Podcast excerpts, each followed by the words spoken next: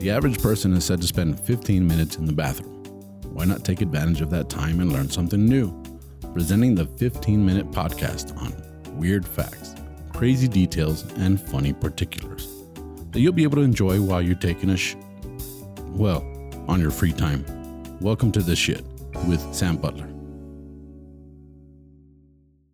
Welcome to another episode of the Shit Podcast. We have my very special guest, a good friend of mine, all the way from across the studio.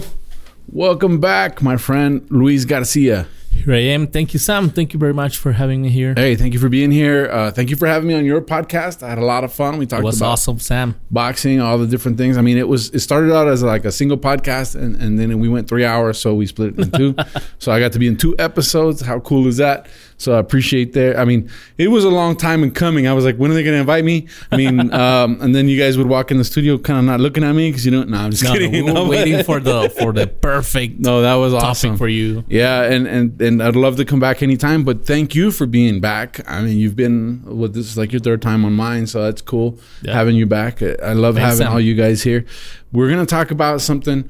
Um, we did an episode in Spanish on Friday. This is the Tuesday after, and we're gonna talk about weather phenomenon because we talked about earthquakes in the last one. And you you're a reporter. You're actually a, a live working reporter. You you work for cable news and you you do a lot of stuff so i figured you probably had a lot of experience reporting on on uh, phenomenon so we're going to talk about hurricanes Okay, not hurricanes because in El Paso just floodings and sandstorms, but well we're going to talk we're actually it's like there's so much to talk about when it comes to hurricanes um, oh yeah, i don't have experience being in a hurricane although i did go to new orleans after katrina and i helped in the rebuilding there oh, okay, okay. And also, my, my honeymoon was almost ruined ruined by where, hurricane. where did you guys go Bahamas. Okay. Was 2019 when the Dorian oh wow Yeah, so the the we went in a cruise ship, and we're supposed to to go to the Bahamas, Nassau, and then uh like it's a CocoCay, it's like a Okay. little island, and they canceled that that day because of the hurricane. Yeah. Well, hurricanes. Um, So fuck you, Dorian. Sorry. yeah. Why is your first kid named Dorian? Because he ruined our honeymoon.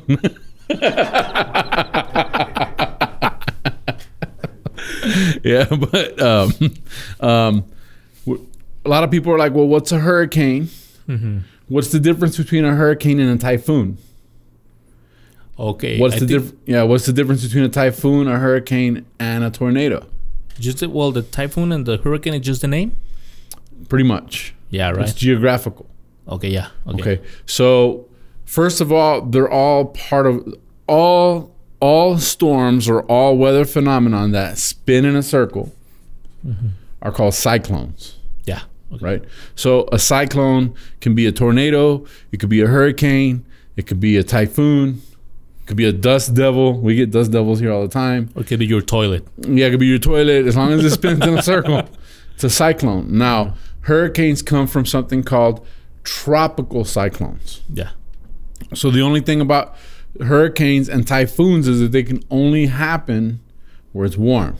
Mm-hmm. And and pretty much, if you don't know, I mean, if if you, if you listen to this, a lot of y'all will probably know. But just to cover our bases, typhoons, hurricanes, tornadoes, cyclones, pretty much happen when two forces of air collide. One's cold and one's hot, and it starts to spin.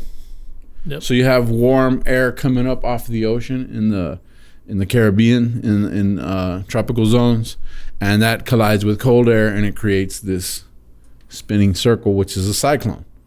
Yeah. It gets categorized as a hurricane when it gets to a certain size Or speed or both. or speed, and both. Okay. And I believe it has to be like over 40 miles an hour before it's, then it, it goes like 37 miles an hour and it becomes a tropical storm. And then if it goes above that and it goes to like 50 or more, 60 miles an hour, it becomes a hurricane or a typhoon. I believe it's like 60. I, I read this info. I didn't write that down, but it was like anything anything below 30 miles an hour is a cyclone or a tropical cyclone. Anything above that then becomes a tropical storm. Mm-hmm. and then anything above that becomes then a hurricane or a typhoon. Yeah. Now, what's interesting about hurricanes is that they're huge. They're like Yeah. hundreds of miles. They're hundred miles wide at the eye, and that's where the most powerful part of the deal is. And they might even have tornadoes with them. Oh, that's like a Yeah. So super combo, right? yeah, super combo. Yeah. So you'll have a so you'll, you'll have a, a spinning weather system, Okay. and that might have tornadoes within that spinning weather system It's like a pizza with pizza topping, like with little pizza. pepperonis. That's a good way to put it. But they, it could also have tornadoes, which are like mini weather systems within the weather system, lightning, right, oh, and and and thunder, and so you have this. The eye, the eye of it could be a hundred miles wide. Mm-hmm. Whereas a tornado, I think the the biggest tornado ever registered was like ten miles wide, which is wide Huge. still big, but that's like the biggest ever seen. There's hundreds of tornadoes. The difference between a tornado and a hurricane is that a tornado usually starts on land, Yeah. And right? But it can also happen where it's cold. Okay. Whereas hurricanes are strictly tropical, Mm-hmm. right? So it comes from warm air uh, out of the ocean. And if it comes out of the Atlantic Ocean, it's a hurricane and parts of the Pacific because it could come from anything that hits Mexico or the west coast of, of uh, South America would be considered a hurricane. Okay. Beyond that, if it hits the Asian countries on the other side of the Pacific, you know, like it hits Japan, it hits uh, the Philippines, it hits anything like that, it's considered a typhoon. Oh, okay. Okay. But it's the same exact thing. Mm-hmm. Now, it's not the one of the things that I realized here that that uh, I read and I thought, wow, that's pretty interesting, is the fact that it's not the wind that usually kills people. Oh no, it's a flood, It's the flood. It's the Yeah. flooding. It's the surge. Uh, for example, when when we went to New Orleans after Katrina, um, New Orleans was okay Mhm. during the storm, but if you know anything about New Orleans, it has a lake called Lake Pontchartrain, and that lake is huge. You can fit El Paso inside the lake. That's how big it is. Okay. It's 22 miles wide, 35 miles long. Okay. So you could take the city of El Paso and literally put it in, in there, and, and you would be bigger than the city of El Paso. And so that lake dumps into the ocean, Okay. right? And if you look at the state of Louisiana, it looks like it has a chunk missing. Well, that's the lake. Oh, okay. Okay. Okay, it looks like an L shape and it has a chunk mm-hmm. missing. And then you have the ocean there and the Mississippi River. So they all meet there. That's why New Orleans was such a good trading post. You could actually a lot of the a lot of the trade that came to the United States would come to Louisiana, and then it would go up the Mississippi up north to like Chicago. And if you've ever seen the Mississippi, it's huge. It's um, a couple miles across. And so you see these big barges on the Mississippi, and that was a that was a major highway made out of water. So when Katrina hit, the storm surge, the water rised coming from the ocean, and it dumped into Lake Pontchartrain. Mm-hmm. Right now, there's a bridge that goes across from um New Orleans, and it goes across towards Mississippi, towards another town called Slidell. But that's a seven mile stretch. That seven mile stretch um, gaps over the over the lake on that skinny part that dumps into the ocean. Mm-hmm. There's a oops, there's another there's another bridge that cuts across the middle. That's the bridge to Vanderbilt. That that's 22 miles long. Okay. So it's like a football shaped lake, and then you have a seven mile stretch going to Slidell. Well, the storm surge was so big that it lifted the bridge off of its piers. Wow. Concrete, the concrete bridge, a big section of it. So the bridge to Slidell got wiped out. A, a big section of that got wiped out. So that tells you the water got the the, wa- the water raised, and then New Orleans has canals. There's even the, one of their main streets. It's called Canal Street, but it actually has canals cutting through the city, and it cuts through the city so that anything that surges in Lake Pontchartrain will dump into the Mississippi River and dump back into the ocean. Okay. So it has these levees and these canals cut. Well, the water got taller than the walls on the levees, Mm-hmm. and then it dumped over the side of the levee and it dug, it undermined the wall, and then the wall collapsed, and then the whole lake came inside the city. Damn. And that's why the city had had so many problems. The city sits six feet below sea level, Mhm. and the water from Lake Pontchartrain dumped into the whole city, and it was six foot tall, almost everywhere. And so you can't really see it nowadays. The last time, maybe about five years ago, you could still kind of see watermarks in some of the buildings Mhm. where the water level was, and it's it's pretty pretty high. So a lot of people drowned that didn't leave. Yeah. A lot of people went to the Superdome, and they were there. But the Superdome sets up a little higher Okay. um, than the most most of the most of the seventh ward got wiped out. The ninth ward got wiped out, and um, ironically, the French Quarter, one of the oldest parts of New Orleans, didn't get wiped out. It it only had like a half inch of water, so that was built at a different elevation, which is pretty impressive because it's like right up against the Mississippi River, yeah. right? But you saw a lot of that. That was devastating. So it's the surge, it's the Mhm. water rising that kills most of the people in hurricanes. yeah. So uh, I I mean, I went on a rant about New Orleans. I, I I was there. I was there for seven months. I love the city. It's one of my favorite places. Ironically, one of the things that I found here was that uh, New Orleans is known for voodoo. Yeah. Right? It said they had three thousand voodoo practitioners before Katrina.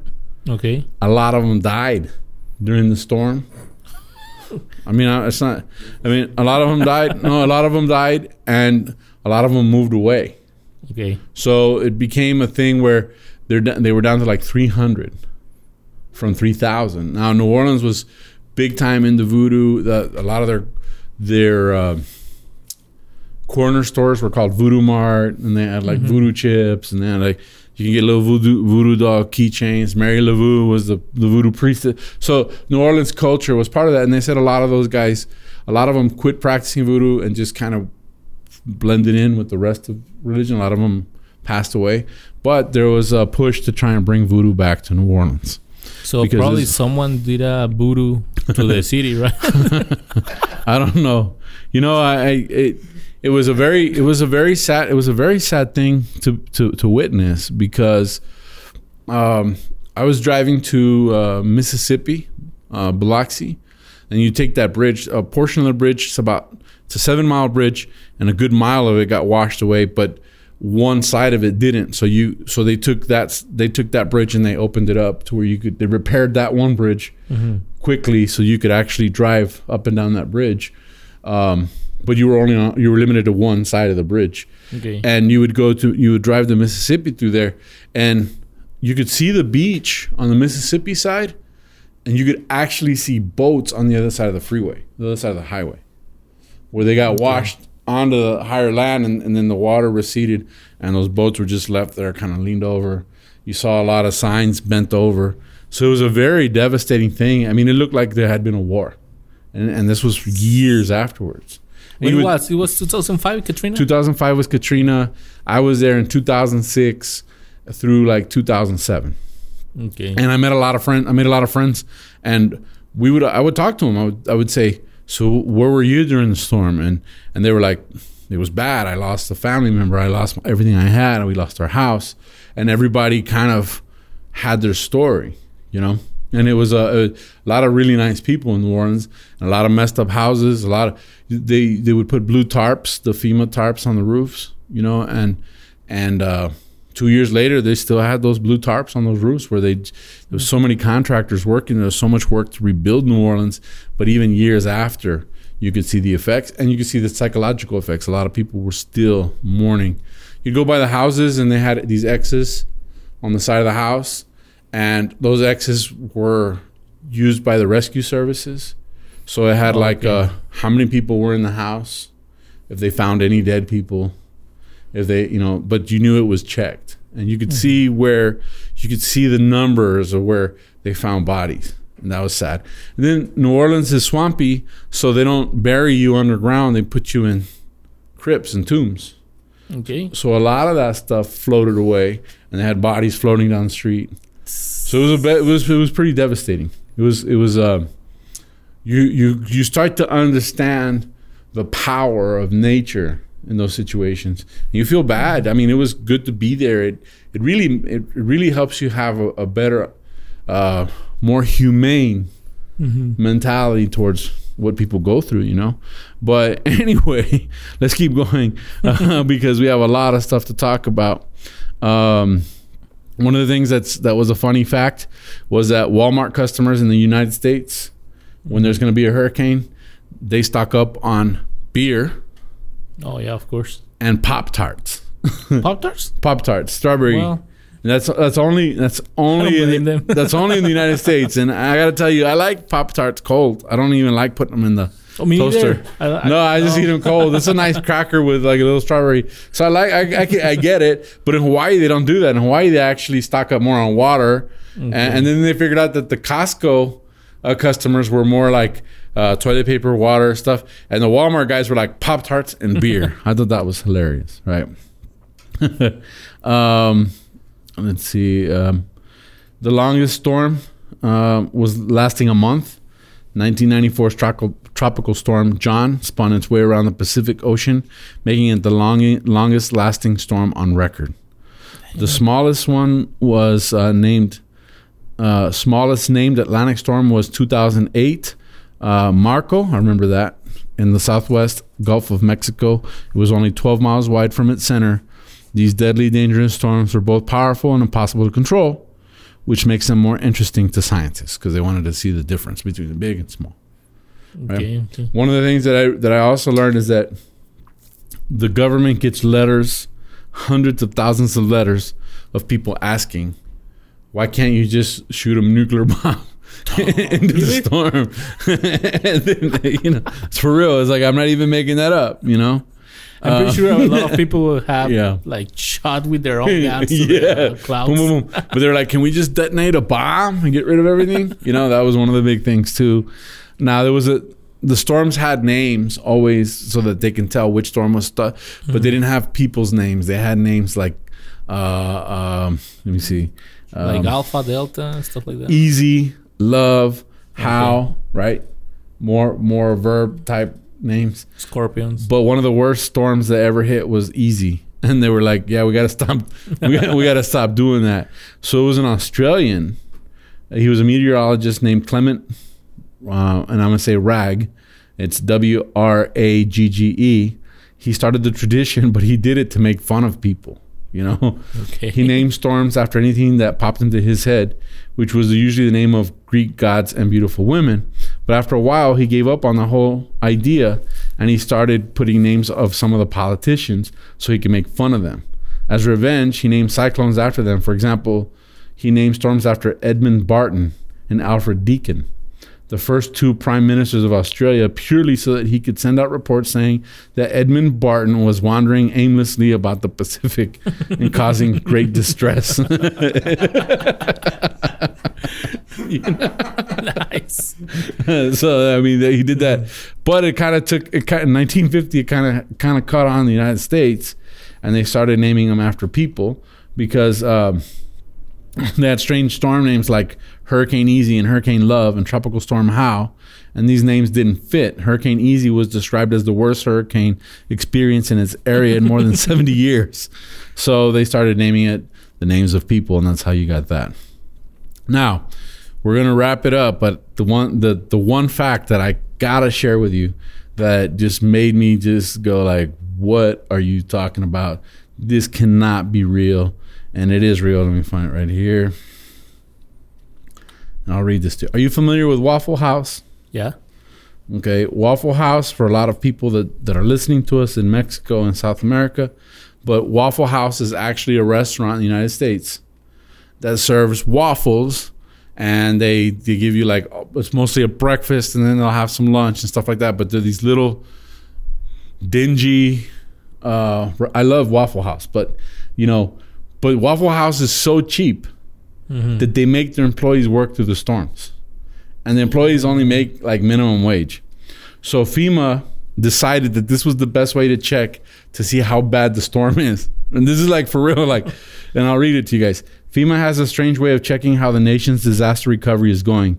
When they can't get clear information. They don't necessarily bother sending in a team to check out how a community's doing. They just call the local Waffle House. Believe it or not, this is actually FEMA's standard system now.